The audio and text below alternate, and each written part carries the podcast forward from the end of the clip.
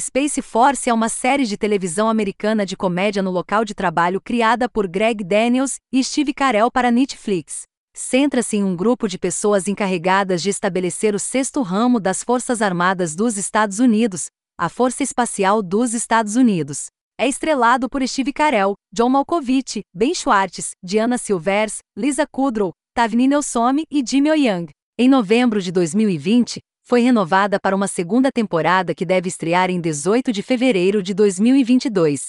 Space Force é uma série de drama de comédia no local de trabalho que se concentra em um grupo de pessoas encarregadas de estabelecer o sexto ramo das Forças Armadas dos Estados Unidos, a Força Espacial dos Estados Unidos.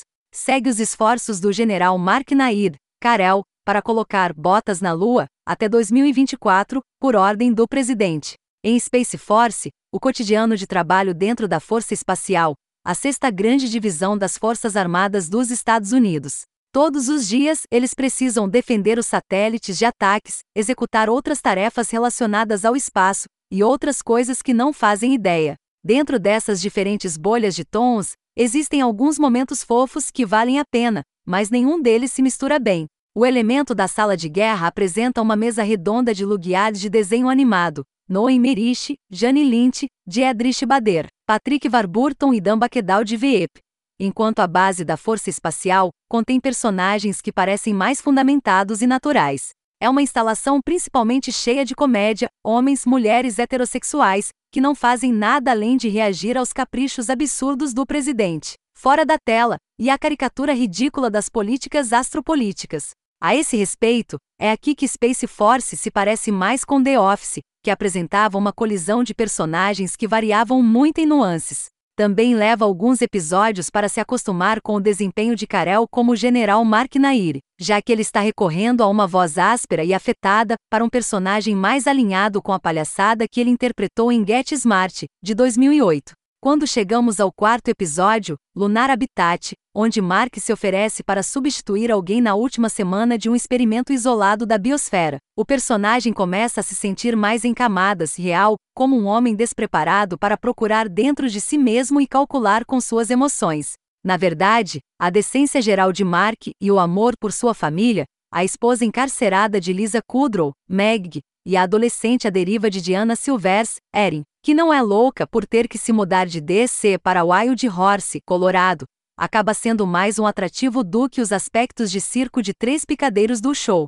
Marca, Malkovich, enquanto ainda interpreta as coisas como se estivesse em um drama na maior parte do tempo, porque Malkovich recebe o material maravilhoso para mastigar como o Dr. Adrian Mallory, o cientista civil-chefe do programa. Quando a força espacial se encontra à vontade de vez em quando, ele e Carol brilham muito bem, Cerca de três episódios, com Mark and Mallory go to Washington, a série parece decidir que a força espacial, como conceito, é algo que deve ser ridicularizado e reverenciado.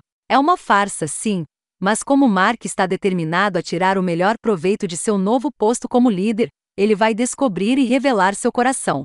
Por causa disso, e da tendência habitual de Mark de fazer o que é certo, ele e Mallory enfrentam várias tempestades juntos. E caso você esteja se perguntando se essa comédia de trabalho em particular tinha seu próprio Di e Pan, a resposta é sim.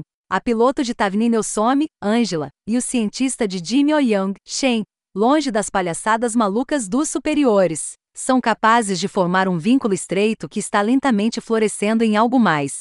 As estrelas convidadas aqui são top of the line, como seria de esperar, incluindo Fred Villard em sua última apresentação na TV. No geral, os ingredientes da Space Force parecem certos, mas não estão na proporção adequada. Os elementos do estilo VEP se chocam tremendamente com os aspectos emocionantes, e o resultado final é um nobre fumble. Esperamos que uma possível segunda temporada consiga corrigir o curso, como The Office e Parks and Rec fizeram após seus próprios lançamentos rochosos. Embora Space Force encontre uma base mais segura à medida que a temporada avança, ainda é incapaz de decidir que tipo de comédia ou drama quer ser. E quando cada elemento incongruente da série encurrala nossos heróis no final, para um cliffhanger, nada menos, não parece que o show está no caminho certo. Existem bolsões genuínos de hilaridade e calor a serem encontrados, muitas vezes em suas próprias bolhas de destaque. Mas nada se encaixa da maneira que você esperaria de uma equipe de profissionais com muitos sucessos de comédia em seus cintos.